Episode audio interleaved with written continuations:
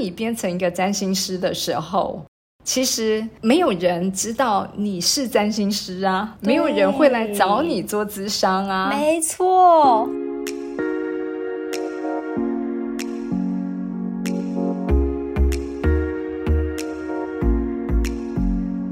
欢迎来到萨塔学院院长聊心事，我是 Cecily，我是 Amy。Amy 啊，你已经在我们这边呢工作了一段时间了。我自己其实呢也还蛮好奇，就是你目前呢除了在 SAHA 工作之外呢，你也是一个自由工作者。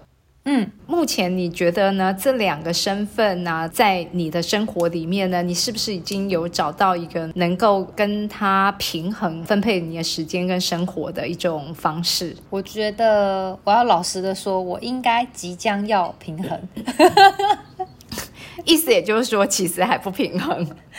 对，但是有开始找到一个方向了，因为毕竟对我来说，到萨塔工作其实对我就是也是一个挑战，因为所接触的所有事情并非我过去的专业，因为以前是在医学的专业嘛，但是现在是在行销，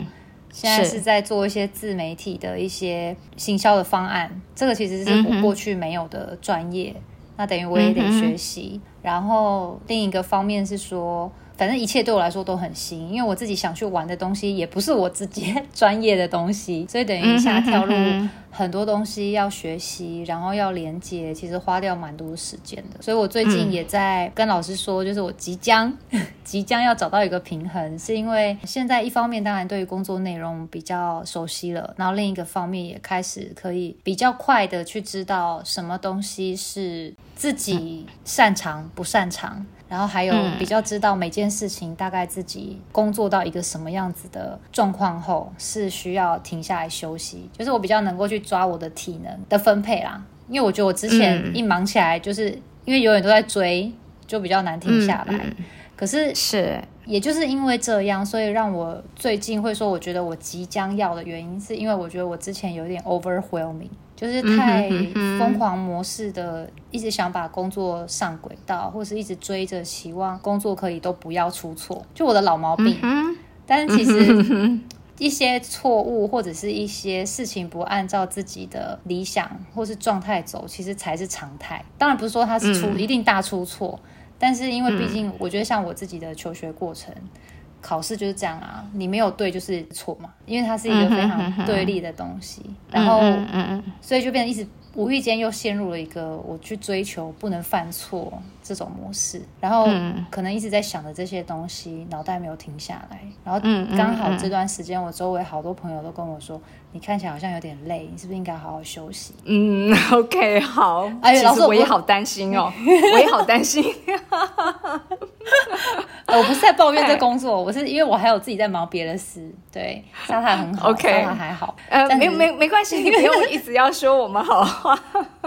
没有没有，我是真的啦，我没有刻意那个，我是说真的，是因为我自己去外面搞了很多其他我自己的事情，所以才把我自己弄那么累。嗯嗯，是，对但是也因为这样子，我觉得有一件事，我觉得也可以跟老师讨论，就是说，因为毕竟当你变成自顾者，就是自己创业啊等等的时候，其实我们大部分的时间都是一直在产东西，就是你一直在做 output。嗯嗯，我就觉得，当我一直持续在 output 的时候，前面会一直觉得很有冲劲，可是到后面之后就开始自己有点好像有点没力了，有点没电了，甚至会有点觉得自己好像没东西再出来了。嗯哼，我也是在近期才去意识到说，哎，我好像忘记那个让自己沉淀下来的的时间。嗯哼哼哼，是的，是的。对，因为其实呢，我觉得当你变成是一个呢，在身心灵里面的一个自顾者的时候啊，即便你其实呢做的是身心灵的工作，可是呢，其实你还是会把你以前工作的习惯仍然是带进来的。你常会忘记了，其实你是在身心灵这个产业里面。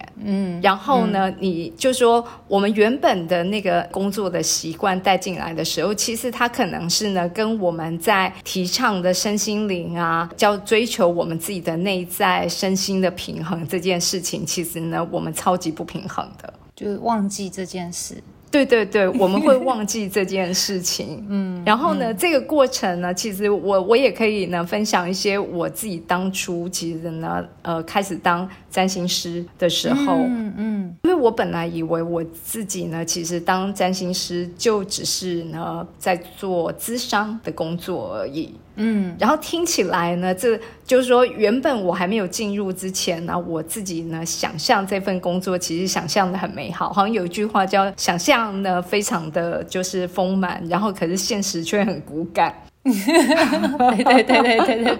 对，没错。然后当自己还在想象的时候啊，然后就会觉得说，哇，如果我能够呢，就是当个占星师，我其实呢，每天我只要可以跟别人呢做做咨商，然后呢去研究我自己最有兴趣的这个学问，然后呢，我其实就可以呢有很多属于自己的时间，我不用呢每天朝九晚五，我要去上班，然后。呢，我要去呢听命于老板，或者是我要去跟很多的同事去做衔接，我就可以去呢远离了这些很多繁杂的琐事。我只要呢专心一意的就去做我自己其实呢非常热爱的这件事情就够了。对，但是对，但是。总有对总有办，总有个就是那个对对对那个骨感的的现实呢，就是当你变成一个占星师的时候。其实没有人知道你是占星师啊，没有人会来找你做咨商啊，没错。然后对，然后所以呢，这个时候你其实就像你现在，你其实在也在做一个就是水晶波的老师嘛，对，嗯，然后你也需要有人可以呢来找你去做这个疗愈的服务，嗯，对。然后所以这个时候呢，你其实应该要做的事情就是宣传你自己。没错，对，至少还曾经经历过呢。早年那种呢，宣传自己的时候，其实他要的素材内容其实很简单，你只要勤于写部落格，就用文章的方式。然后呢，我那个时候其实只有周更，就是一周我更新一篇文章就够了，我就已经呢可以，我就已经可以呢有足够的就是订阅者，然后呢他们会来呢看到我的文章，然后他们会喜欢我讲的东西，然后会来找我做咨询。嗯，对。可是当只有这样子做的时候呢，因为收入呢其实还没有达到那个生活所需的收入。嗯。嗯，但是呢，在这个中间的过程里面，其实你还是持续要成长。对对，你要成长，然后呢，你要去读书，嗯，你要去求知，然后所以你可能要去参加别的老师的课程。像我其实当时我在当占星师的时候，我其实一直都还是持续在秦老师的门下继续的学他的各门的技术。嗯，不仅仅只有占星，就是还有其他的中国命理这些内容，其实我都一直持续都有在学。学习，嗯，对，然后呢，再来是我也需要呢，想要提升我自己，我并不会只有满足于当一个占星师而已。就当你当了占星师之后，你就会开始发现自己其实并不满足于只有这个角色，嗯，然后我就呢开始写书，嗯，对，然后写完书之后出版之后，当然我还要再继续的，就是扮演了老师的角色，对对，然后等到。到你要扮演老师的角色的时候，你也不会只有单纯的就是去教课，因为光教课之前，其实你就必须要能够设计你的课程内容，嗯，然后这个设计课程内容就要读更多的书，对，累积更多的案例，没错，然后才有办法可以教课，你才会觉得你自己其实有足够这样子的能力可以教课，然后再来呢，你在教课之后呢，你还需要能够去招生。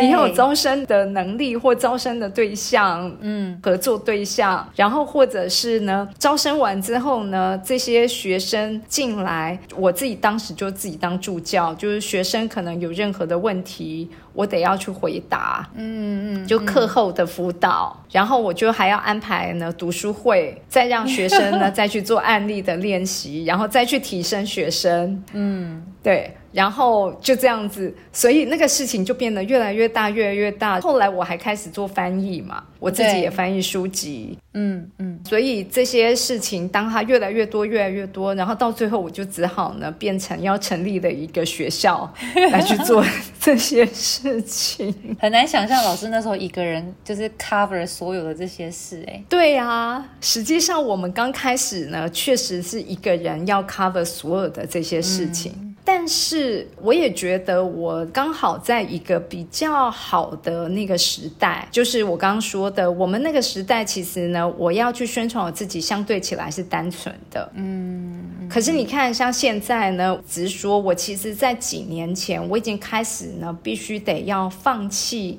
我固定写作的这个呃宣传的方式了。也就是呢，写作对我来说呢，一方面呢，其实是整个社会的氛围已经变成不是以文章文字的产出为主要的你的宣传的内容。嗯。对你必须要转型，然后就像我们现在，我们要做 podcast，我们要做 YouTube，嗯嗯，对，往影音，对，你要去开始要去想办法去做影音的内容了，对。对。然后当你要去做影音的内容的时候呢，我整个人是分裂的状态，分裂，对，就是你要写字，你又要写文章，然后你又要呢去做影音，然后方向上面其实是有点不太一样的。嗯，对，然后所以你必须要舍弃，就是舍弃一个，然后保留一个。所以呢，我就也必须得要顺应现在的潮流，然后呢，让自己。把比较多的主力其实是放在影音的这些呃内容的设计上面，嗯嗯嗯，对，然后再加上我还有经营上面我要去费心思的事情，然后还有我还是持续咨商，我还是持续教学，这些角色我其实都没有断掉过，嗯嗯嗯，对。所以呢，这些事情，老实说，对于任何一个，我觉得不是只是身心灵的这个的行业的人，而是任何一个想要呢为自己的人生呢踏出第一步，然后呢当自己的老板。当自己的创业者的时候，其实可能你都要呢去思考，必须要有的这些步骤是这么的多。然后呢，这么多的这些步骤，你到底要怎么样可以从这中间呢去选取哪一些对于你而言是最重要，你应该要做的？然后哪一些东西可能呢，你必须得要把它可能外包出去或跟别人合作，嗯，甚至你可能先暂时不做，对。对，嗯，你必须要有舍，然后呢，才能够去维持住你最有产能的事情，嗯嗯，你才能够去找到平衡。所以这是为什么我会去问你，就说你现在是否觉得你自己已经有慢慢的找到一个平衡点？嗯，即将。哎，如果你是即将的话呢，那代表其实你还能够看得到你自己其实。能够有平衡点的一个方式，就是说有一个方向，你持续的往那个方向去努力中。对，因为我觉得，就像老师刚刚提到的，就是我们一开始从原本是受雇者到转变成你要当自雇者的时候，其实在这个过程，当然一开始一定都有那个爽感。所谓的那个爽感，就是说，yes，太好了，我可以去做任何我喜欢做的事情。然后我希望我可以把我想做的事情，把它变成可能是我的主要的收入来源。我们都会这样想嘛。也有很多人就会去讨论说，有的时候现在可能大家都会变成想要兼职有个副业，就是至少先让自己比较平衡。那因为像对我来说，我实在是全然的，就是太喜欢我现在的这些工作内容了。而且一踏进这个领域之后，我我觉得有好多，因为我实在是一个很喜欢探索我自己的人，再加上就这些各种不同身心灵相关的工具啊、老师啊，我都觉得你们很像天上掉下来的礼物。就老师你也是，就是对于我在想要探索自我的时候，就是这些很棒的人，我的贵人们，就是自动就会出现。但是也突然间出现太多了，所以瞬间就是我会发现，天使太多也是一个问题。ハハハハ!真的就是，